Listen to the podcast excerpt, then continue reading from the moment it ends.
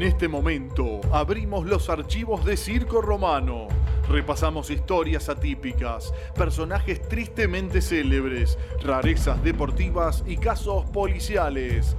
Llegan los expedientes Birman a Circo Romano.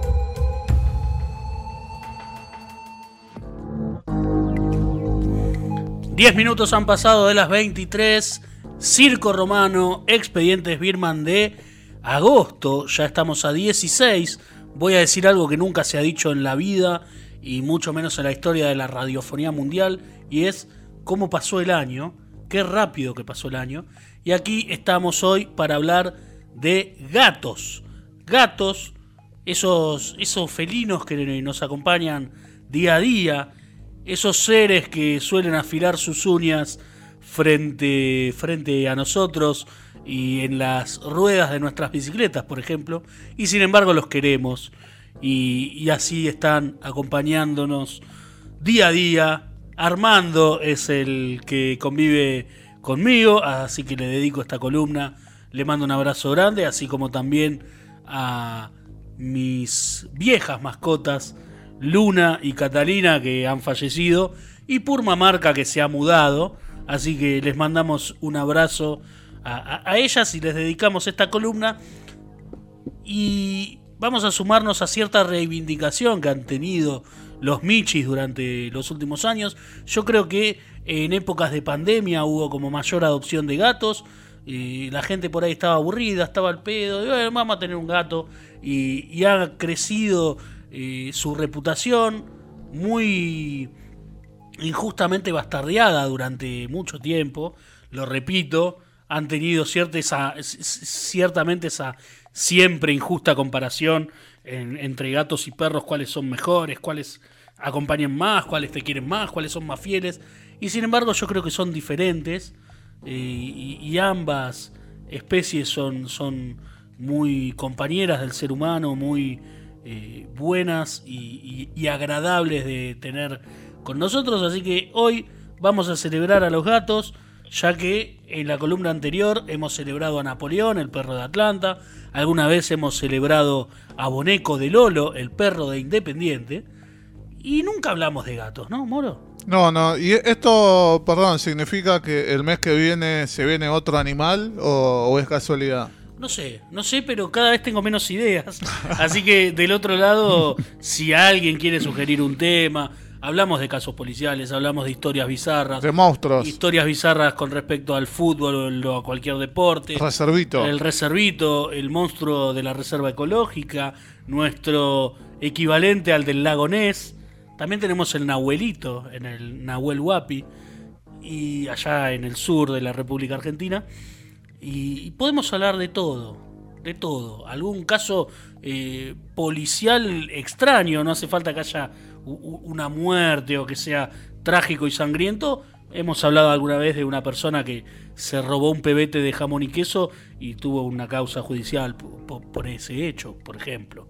Así que cualquier sugerencia es bienvenida y ya vamos a adentrarnos en un nuevo, nuevo Birman y hoy, como habíamos anticipado, vamos a hablar de por qué se le llama Karen a las personas que tienen gatos.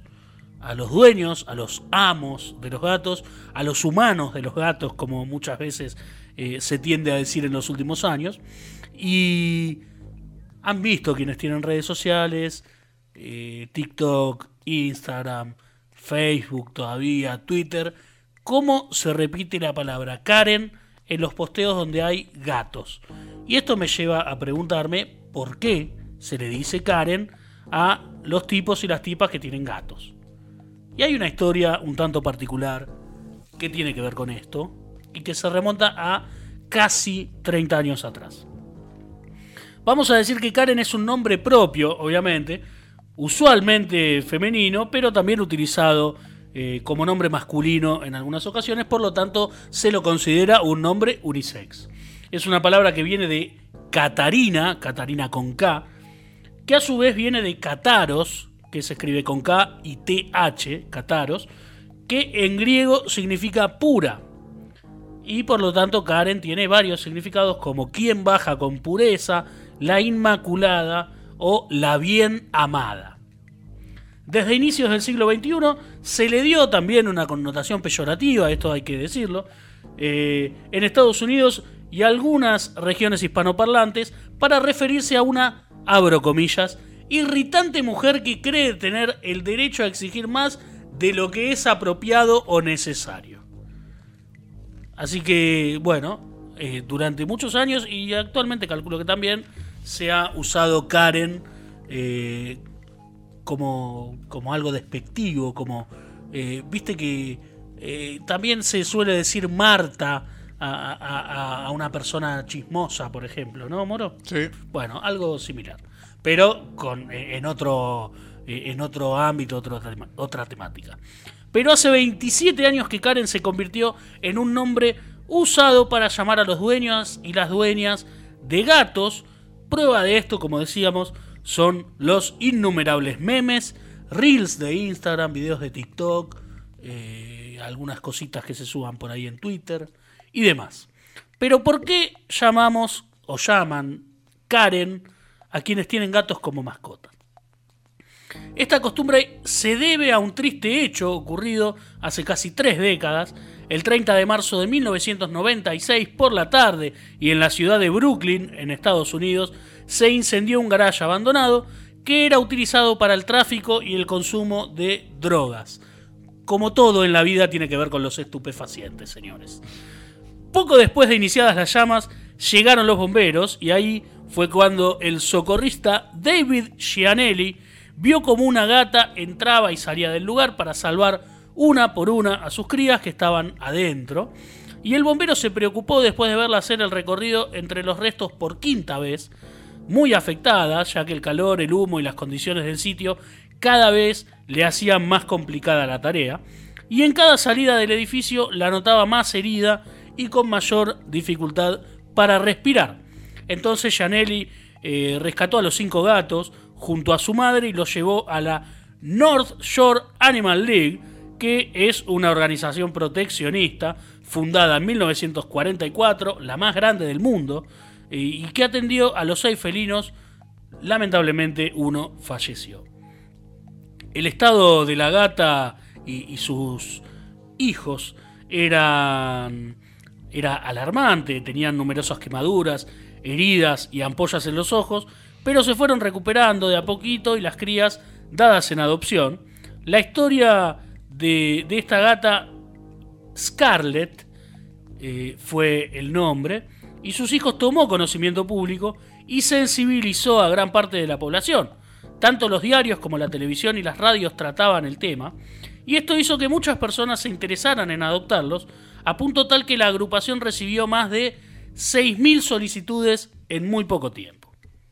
Hasta la presentadora televisiva Oprah Winfrey eh, se postuló, ofreció pasajes a Chicago para los gatos con la intención de transmitir el hecho, pero el refugio rechazó esta posibilidad y Scarlett, la mamá, era la más dañada luego del incendio, pues tenía quemaduras en su cuerpo, sobre todo en su rostro y orejas, Después de atender las primeras curaciones de emergencia, la entidad comenzó a buscarle una familia definitiva a ella también. Que a veces esto es lo que suele suceder en los refugios, ¿no? Que eh, los gatos y los perros también eh, adultos son los que eh, más difícil se hace conseguirle una familia que los adopte y demás. No es el caso porque hubo 6.000 solicitudes, decíamos, un número. Pero no sorprende que, eh, bueno, tiene que ver también con eh, el estado de, salud de, estos animales, pero las, las mascotas más chicas fueron las primeras que fueron ubicadas en, en algunos hogares. La North Shore Animal League pedía algunos requisitos, entre los que estaba sí o sí explicar el motivo que hacía a los postulados interesarse en convivir con estos animales. Y se, preseleccionaron entonces cinco cartas finalistas y fue la propia Scarlett quien decidió que iban a vivir con Karen Wellen, una publicista freelance neoyorquina. Su carta había llamado la atención por sus palabras emotivas y el compromiso de cuidar a una gata que se iba, que, que iba a, requerir cuidados especiales durante el resto de su vida, ya que necesitaba varias curaciones diarias. Y aquí tenemos las declaraciones de Karen Wellen, que decía lo siguiente, fue Scarlett quien decidió, porque se pasaba todo el tiempo encima de mi carta, o al menos eso fue lo que a mí me dijeron. Eh, Karen se encontró recién con con su mascota en una transmisión televisiva de varios canales, incluida la cadena BBC, y Scarlett hasta entonces solo la conocía a través de unas imágenes en blanco y negro que le habían exhibido. Karen también contó que la gata había quedado con secuelas en su piel tras el siniestro y según ella tenía una mirada humana y muy expresiva, se dejaba acariciar por todo el mundo y le encantaban las cámaras. Scarlett, que padecía problemas cardíacos y linfomas, murió el 11 de octubre de 2008 tras 12 años compartidos con Karen y la mediatización de esta historia a nivel mundial hizo que creciera la costumbre de llamar Karen a las dueñas de los gatos o Karen macho en el caso de los hombres. Esto es lo que el moro nos decía a comienzo del programa. Karen macho. Yo eh, estoy más acostumbrado a leer Karen en general. Con este apodo se han viralizado miles de videos en Instagram y TikTok con este tipo de animales como protagonistas y mencionando a Karen en clave humorística e irónica para criticar, mandar o referirse a sus propios dueños. Con los años Karen Wellen, eh, Karen recibió muchísimas solicitudes de seguidores latinoamericanos sin entender el motivo. Cuando se enteró la causa le resultó divertido y hasta el día de hoy mantiene su cuenta de Facebook actualizándola con fotos de Scarlett y compartiendo noticias sobre animales de Nueva York. El refugio de mascotas creó el premio Scarlett Award for Animal Heroism, eh, que se entrega a personas o animales que actúen de forma heroica para ayudar a los demás. Perdonen mi pronunciación de inglés, soy esto que está acá.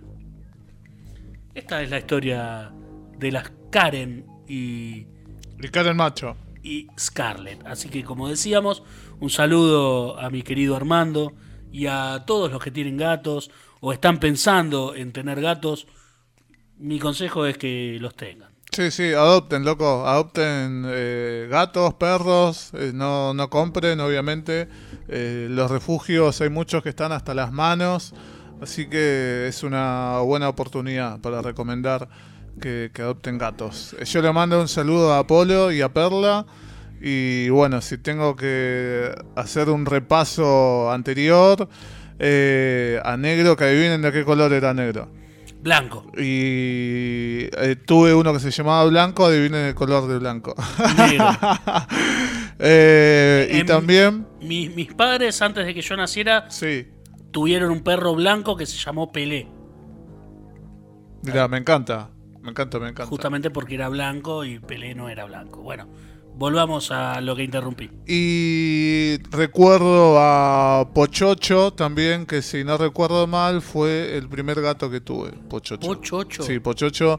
eh, Pochocho estaba en los 80, estuve, para seguir sintiéndome más viejo. Hoy estoy haciendo un repaso de, de décadas. Hay un montón de mitos y, y realidades con respecto a los gatos. Algunos indican que eran una especie adorada por los egipcios, por ejemplo. Sí, sí, sí. Otros que eh, es muy poco común que un ejemplar de esta especie que sea de tres colores, es muy poco común que no sea hembra. No recuerdo ahora eh, el número, pero es como si te dijera que hay un macho de tres colores eh, entre un millón, pongámosle, de, de gatos de tres colores. El resto son todas hembras. Eh, recordando lo que nombraste antes. Hay otro también con respecto a algo que nos va a contar el moro, quizá. Sí, sí, sí. que- Quería ir un cachito atrás. Vos tuviste tres gatas y Armando es el primer gato. Armando es el primer gato macho, sí. Eh, a mí me pasó al revés. Yo siempre tuve macho y bueno, Perla es la, la gata. Y es un flash. Me, flashea eh, la gata. Entonces, nada que ver con los gatos. Y en tu caso es al revés. Sí, sí, pero no, no, no es. No es que no hago diferencia, ¿eh? No, no, no.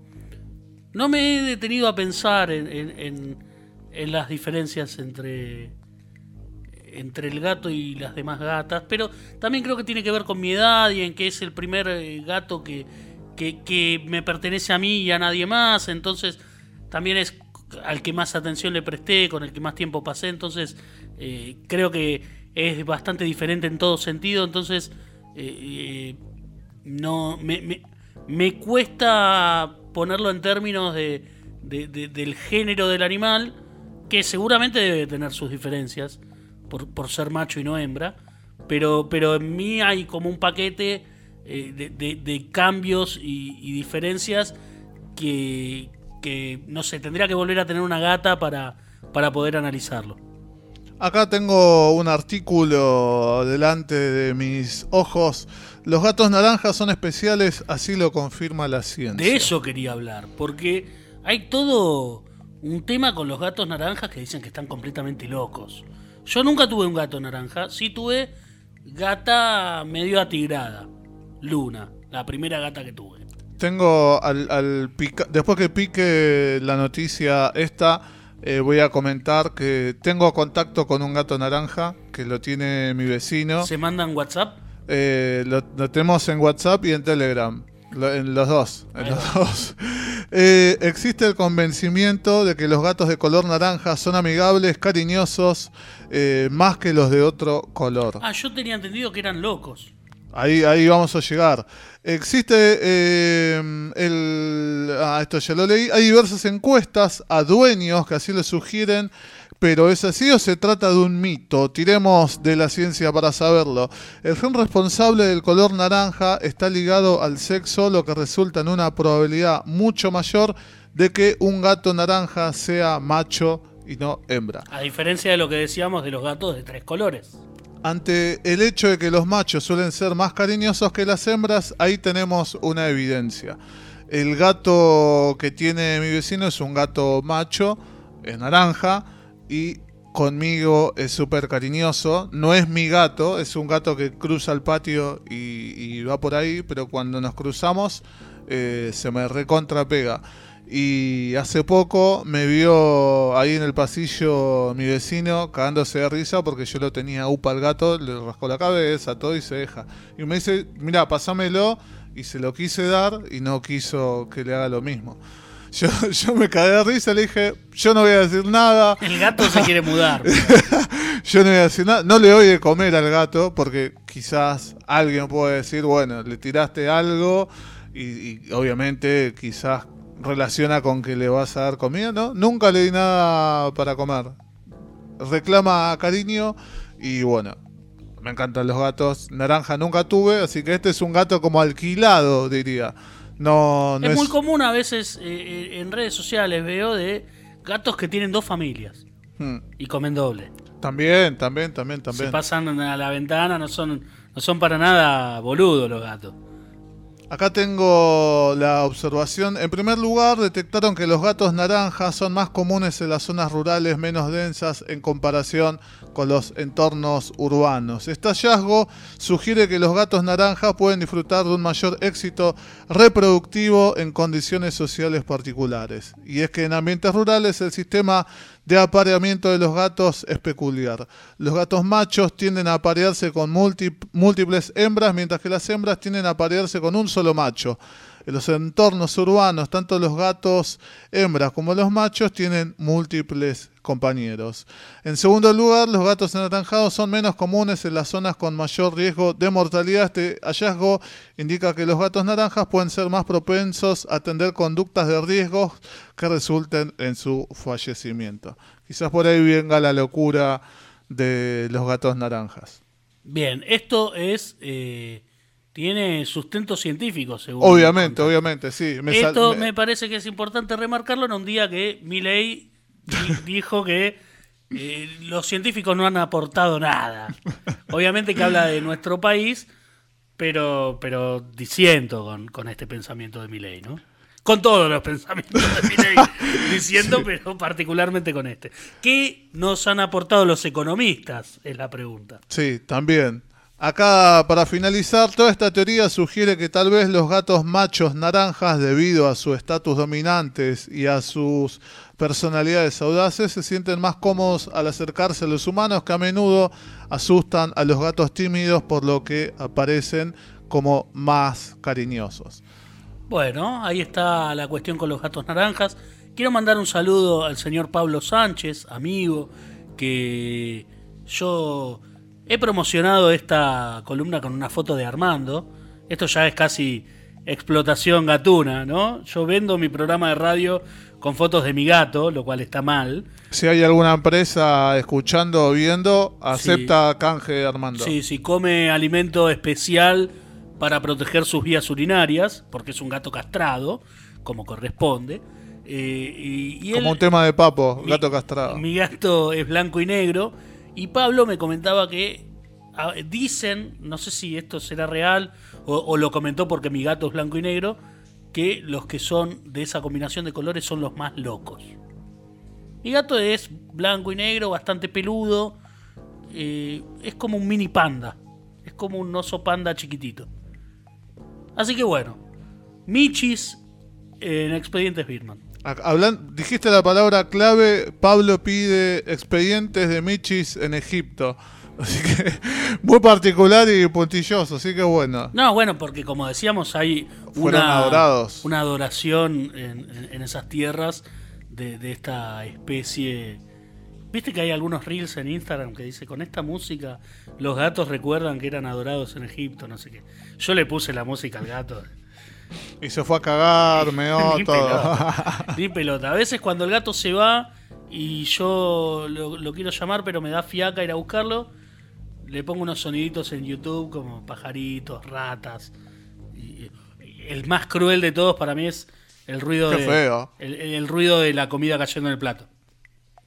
Y viene corriendo como loco. Y pobrecito. Qué feo. Te va a denunciar. Después hay algunos juegos que eh, le pongo con el celular que es, un fondo así de un color muy estridente, muy llamativo, y cucarachas que van pasando y el gato, o ratas, y el gato eh, pega piñas. Pero no puede entender cuando salen del cuadro, ¿viste? Como que se queda medio... Bueno, qué fácil, qué, fácil nos divertimos. Eh, ¿cómo ¿Vieron el reel que hay de uno de, de una mina que dice, Alexa, ¿dónde están los gatos? No. Y Alexa empieza a maullar y los gatos vienen. No lo vi. No lo vi. ¿Usted, Moro? No, tampoco. Me sorprende. Después me lo tenés que pasar, Diego, ¿eh? Sí. Me sorprende, me sorprende. ¿Usted, Moro, quería decir algo? No, no, hay una canción de cierre. Hay una canción de cierre. ¿Por qué? Porque yo tengo un amigo. Nosotros, como explicábamos siempre, eh, tratamos de hacer coincidir una música con la temática de la columna. A veces funciona, a veces no. No me puse a googlear canciones que hablan sobre gatos. Porque, Hay un montón. Porque tengo un amigo que tiene una banda y tiene gatos. Y en su momento le ha escrito canciones a sus gatos. Eh, tengo un amigo que se llama Federico Fasa, actual guitarrista de la Chancha Muda, amigo mío, el señor Federico Pelado Fasa, que tocó la guitarra en otra banda que yo en su momento iba a ver mucho y se llamaba Aztecas Tupro. En 2008 sacó un disco que llevó por nombre Imaginar y su primer corte de difusión era una canción que el señor Federico Fasa le había escrito a su gato, el Rafa, porque se había escapado y durante un par de horas no lo encontró y, y bueno, toda esa situación lo llevó a componer una canción para el Rafa, gato que lo acompañó durante 19 años. Así que vamos a escuchar a Dígame usted. No, no, que mi gato blanco llegó a tener 19 años también. Eh, no, me acompañó. En un momento fue más grande que, mi hermano. Ah, la mierda. en serio, en serio. Bueno, yo cuando era chico, muy chico, tenía una perra que tenía 17 años. Y yo tenía 8, Lulu. Eh, y. Hace poco vi un hilo en Twitter de de gatos muy, muy adultos. Y me sorprendió, habían llegado hasta 23, 22, 23 años, llegué a leer, lo cual para mí es, es una locura. Bueno, vamos a escuchar a Aztecas Tupro, la canción dedicada al Rafa, el gato de Federico Fasa. Salen a ver y enseguida regresamos.